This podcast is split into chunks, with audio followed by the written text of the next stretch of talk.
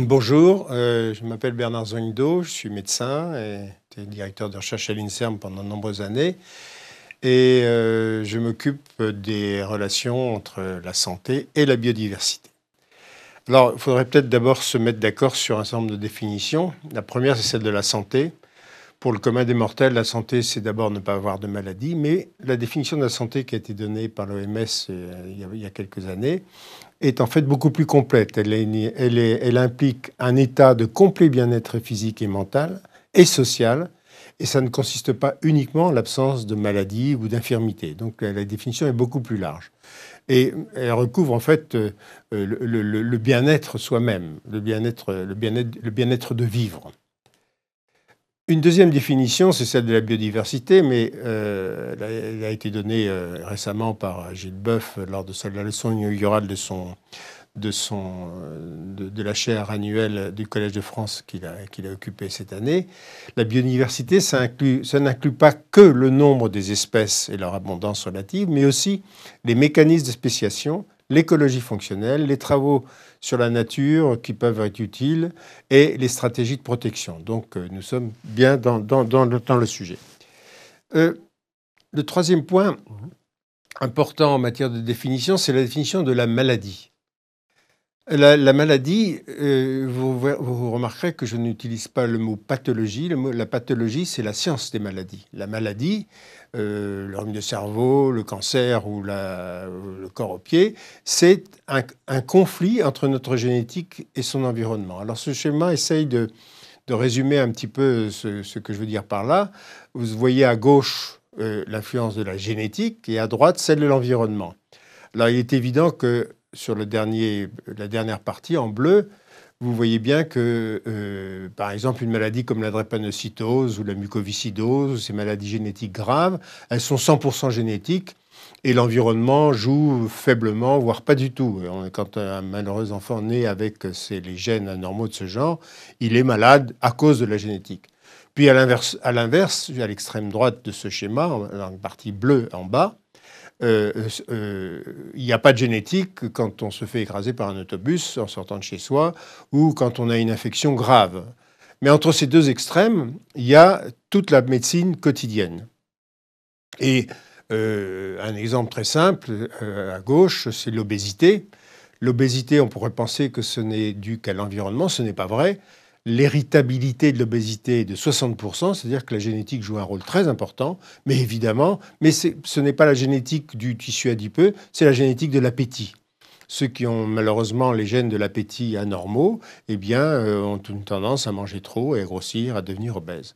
Mais évidemment, on n'est pas obèse lorsque l'on vit, euh, euh, quand on n'a pas un sou pour acheter de, la, de la nourriture ou quand on vit dans des conditions de restriction terribles.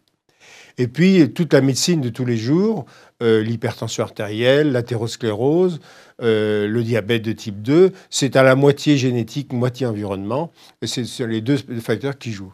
Et puis, vous avez un dernier paragraphe, ce sont les cancers. Les cancers, contrairement à ce qu'on pourrait croire, ne sont pas génétiques au sens habituel courant du terme. C'est-à-dire que les cancers héréditaires existent, mais ils sont rares. Et que euh, le, cancer est une maladie du gène, mais ce n'est pas une maladie génétique au sens commun du terme. Ce n'est pas une maladie familiale, c'est rarement une maladie familiale. Il faut pour cela que le cancer touche des cellules euh, euh, germinales, c'est-à-dire les cellules euh, des, ovules ou des cellules du sperme. Alors, on peut donc considérer la maladie comme la réponse génétique aux effets, aux variations de l'environnement. Vous avez ce petit schéma en trois parties. Vous avez en haut l'environnement lui-même. Alors l'environnement, ça peut aller depuis euh, euh, le changement de température, euh, la pluie, l'existence de microbes dans l'atmosphère, l'autobus qui conduit mal ou la voiture qui vous rentre dedans, et, tout ce qui est externe à la personne humaine. Et puis vous avez à droite le génotype, c'est-à-dire ce qui nous est propre à nous, ce qu'on hérite de son papa et de sa maman, la structure de, de notre gène.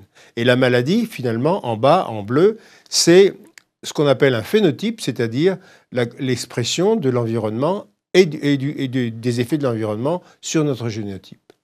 En d'autres termes, le génotype doit être considéré comme la manière dont tout un chacun réagit à son environnement, la manière très particulière, très personnelle. Je voudrais maintenant euh, faire introduire un petit peu ce dont nous allons parler par la suite. Vous serez un peu surpris probablement de voir que je parle de santé sur le plan général et que je déborde très largement le, sujet de la biodiversité. La raison pour cela, c'est que en fait, on ne peut pas dissocier euh, biodiversité euh, de, des différents effets de l'activité humaine. Euh, nous savons tous que euh, l'activité humaine a des effets bénéfiques. C'est pour ça que, par exemple, que nous vieillissons maintenant plus, beaucoup plus longtemps. C'est parce que euh, des gens ont découvert les bienfaits de la santé et ça a diminué la mortalité infantile. On, est bassiné par des messages du genre 5 fruits et légumes pour vivre plus longtemps, etc. Et on a en plus, on bénéficie tous du progrès thérapeutique. Mais il y a un problème important qu'il faut savoir, c'est que donc on ne peut pas, on ne peut pas séparer ces, trois choses les unes des autres. Euh, et, on ne peut pas séparer. si, vous voulez, ce qui est au centre, ce que vous voyez au centre dans le, petit euh, rond euh, ovale bleu, c'est que l'impact sur la santé publique, y a, tous les facteurs externes ont un impact sur la santé publique. Non seulement, comme en bas, euh, les impacts environnementaux systémiques à grande échelle, comme la biodiversité, les changements de biodiversité ou les changements climatiques, mais aussi, euh, il est évident que euh, auront, un, impact sur la santé beaucoup plus grave des changements climatiques chez un pauvre paysan du Bas-Congo que chez un riche industriel berlinois. C'est l'évidence même. Donc, l'impact dépend d'abord et avant tout, c'est le, grand carré bleu que vous voyez là, du niveau de vie mais aussi d'un certain nombre de changements démographiques et sociétaux, d'un certain nombre de changements dans l'activité socio-économique. Évidemment, quand un pays commence à, aller mieux sur le plan économique, euh, ceci a un impact sur la santé publique à l'évidence. Donc les, facteurs sont, sont, impossibles à dissocier. Il est on est obligé de parler de globalisation. C'est pour ça que je parlerai donc de l'écologie globale de la santé, non pas l'écologie limitée à un certain nombre de problèmes. C'est qu'il faut absolument intégrer tout ça.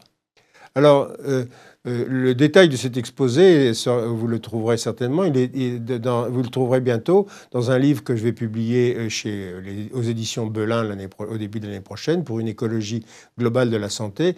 Et j'en profite à, ce sujet pour rendre un hommage très, très fort à quelqu'un qui nous a malheureusement quittés il y a, il y a peu de temps, c'est Jacques Weber, qui est un qui est un, scientifique qui s'est occupé de l'écologie et qui en fait m'a suggéré ce titre et je voudrais publiquement lui rendre hommage. Merci.